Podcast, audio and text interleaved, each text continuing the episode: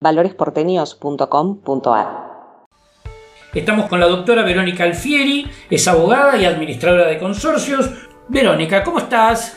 Hola Mariano, bien, ¿vos? Todo bien, estamos entonces con Verónica Alfieri, como dije, estamos con Sandra Díaz, que hacemos ya coequipo acá en la radio Hola, para hacer entrevistas. Hola Sandra. Hola, hola. Hoy vamos a hablar de consorcios, de administración de consorcios. Mm. ¿Qué tema? ¿Qué Este, tema? Y en pandemia. Bueno, adelante tema, vamos despacito. ¿Hace cuánto tiempo que te dedicas a hacer administración de consorcios? Y hace unos 15 años más o menos que administro 15 consorcios. años. En consorcios eso es una vida, Es una un vida. camino de espinas Y, prácticamente. y ¿no? muchos de los que tengo los tengo desde ese momento. O sea, tengo como un, un valor que siempre me dices es un plus. Esta cosa como de tener estabilidad. Qué bar- eso es cierto. Sí. ¿eh? Empezaste con un buen dato, porque un- una de las grandes complejidades, sobre todo en la ciudad de Buenos Aires, es la rotación que hay con, con los administradores. Sí, me parece que igual el plus lo hace el tema de ser abogada. He llegado a consorcios desmantelados que habían sido estafados por anteriores administradores, con causas penales, mucho conflicto entre los propietarios y bueno, como digamos, haciendo uso como de mi arte de abogada, hemos llegado como a resolver muchos conflictos poniéndole mucha energía, digamos, ahí. Bien, y a recuperar guita también, a recuperar plata para los consorcistas Qué bien. de, los anteriores pensás. administradores. Eh, o haciendo. llevándole juicios a No, los poniendo al día los deudores sí, obvio, porque Hay siempre. no pueden cargar los que pagan con los que no pagan y eso, bueno, es como les estamos persiguiendo mucho el tema de los deudores, pero con el tema de, de los anteriores administradores que estaban como bastante decepcionados al momento que yo llegaba con ejecuciones, embargos de AFIP en la cuenta por falta de pago de aportes, contribuciones, bueno, en, en ese momento eh, yo trabajo con una penalista en equipo que maneja este tema eh, específicamente y que, que, bueno, nada, hemos tenido Fraude buenos resultados. Fraudes, sí, es un fraude, una administración fraudulenta. Muchas veces también ah, hubo retención de documentación, o sea que Ah, iniciamos. Eso es interesante. A ver, va- vamos a, vamos a determinados casos puntuales. Es muy habitual Sí. que un mal administrador, cuando se retira en situación de conflicto, se lleve toda la documentación. Sí, sí, es- y es, es habitual y a veces es un modo para decir, no, no me inicies la causa penal, me quedo con las cosas, no te las voy a entregar, o sea, la ¿Y verdad. qué que- haces ahí? Y ahí, en ese caso, inicio una causa penal por retención indebida de documentación y ordenan el secuestro y me traen toda la documentación. O sea, van y les Y allanan. mientras tanto, la ¿cómo validas las acciones que está tomando el consorcio? En sí el mismo? mientras tanto, si no Armas cuento, no nuevo. cuento con nada, sugiero contratar a un escribano, hacemos un acta volante y a partir de ahí empiezo a manejarme con ese acta volante de designación de administradora y avanzamos con el consorcio buscando siempre el consenso de la asamblea, digamos, por Sí, por supuesto. Porque justamente me quiero centrar en esa situación del conflicto.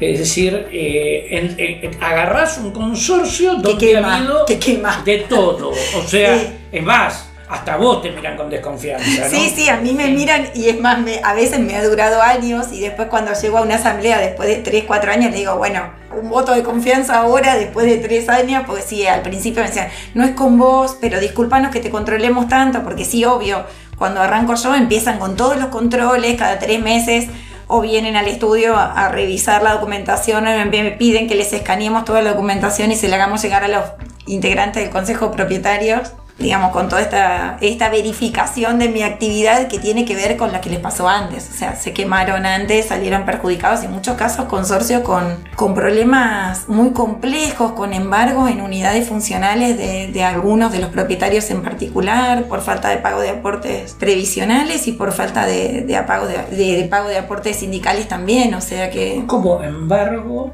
embargo de unidades De unidades privativas, sí, sí, sí, porque hay, hay jurisprudencia a favor en ejecuciones de esta naturaleza. te pueden embargar un departamento Sí. y no la totalidad del, del edificio. No las partes comunes, es mucho más complejo ir contra las partes comunes. O sea, Claro. podés embargar el ascensor. Pero no lo podés ejecutar, porque- claro. porque no podés dejar el consorcio sin, Sin ascensor. Podés embargar, Pero te ejemplo, enfocás en una unidad funcional. Exacto. sí. la unidad Y es así como un portero. sorteo. O sea, yo como eh, acreedor elijo a quién ejecutar y anoto el embargo sobre una de las unidades. Mirá qué curioso eso, porque Sí, el, embargado. El el embargado- embargado se quiere matar. Lo llama a todos a la asamblea, no falten porque hay que resolver este tema. Sí, claro. Y bueno, y ahí tienen que salir todos a, a juntar el dinero para cancelar esa deuda, para, para que ese consorcista no se vea perjudicado y para sanear toda la situación financiera de ese consorcio que está menos 10.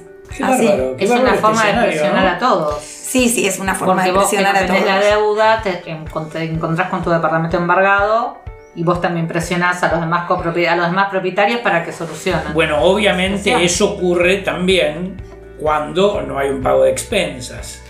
Este, También, sí. ¿por, por qué decimos que el, el juicio por expensas es un juicio ejecutivo?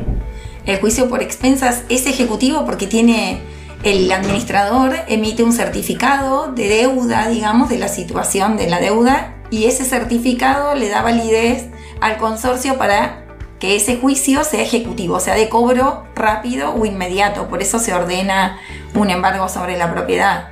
Ok, o sea que eso certifica el- la deuda, entonces la certifica el propio administrador. Exactamente. Eh, esto me lleva a la autoridad del administrador. Sí. ¿Cuáles son las autoridades en particular? O sea, los atributos más fuertes, ¿no? Porque Claro. representa al consorcio, Hoy, contame. desde agosto del 2015, con el nuevo Código Civil, están previstas en el código cuáles son las obligaciones del administrador, pero eh, también hay que ver cada consorcio en particular, porque bueno, cada consorcio tiene su reglamento propio, eh, que también clarifica sobre la función del administrador. O sea que revisando esta ley orgánica, que podríamos llamarla así como del, del consorcio, ahí va a quedar determinado cuáles son las obligaciones. ¿La ley modifica cosas de los, de los reglamentos internos de la propia administración?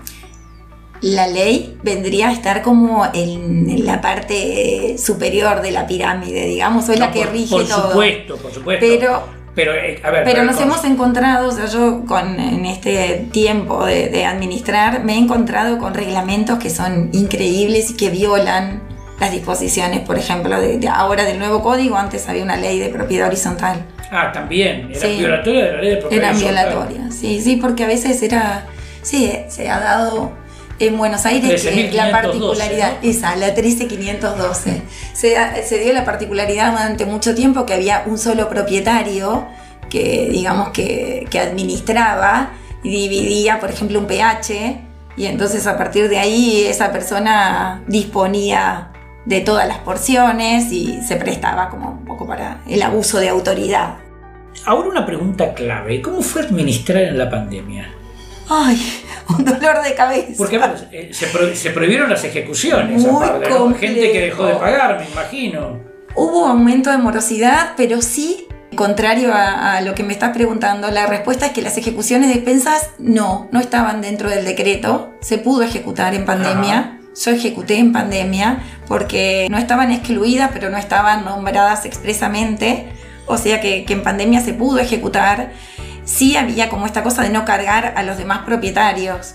Sí, los consorcios se vieron beneficiados dentro de algunos planes de, de estos que, que el gobierno Sí, el ATP, ¿no? el ATP de los porteros, el 50%, eh, y algún que otro aguinaldo.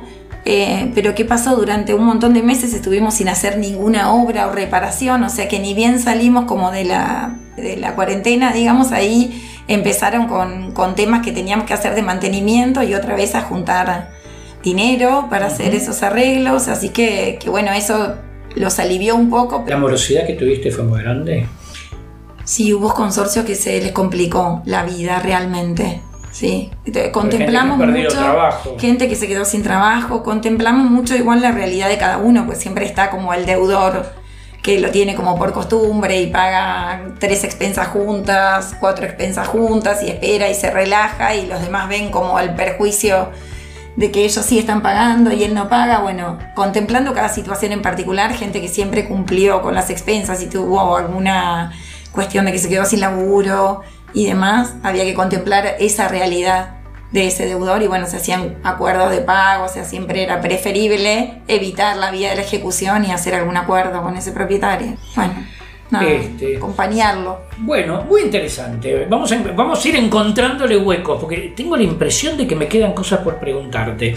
Pero bueno, siempre tenemos posteriores entrevistas. Así que muchísimas gracias, Verónica. Un placer, gracias por convocarme. Si querés comunicarte con nosotros, lo podés hacer a través de valoresporteños con ni@gmail.com. Nuestras redes Valores Porteños en Facebook, arroba Valores Porteños en Instagram y en nuestra web valoresporteños.com.ar.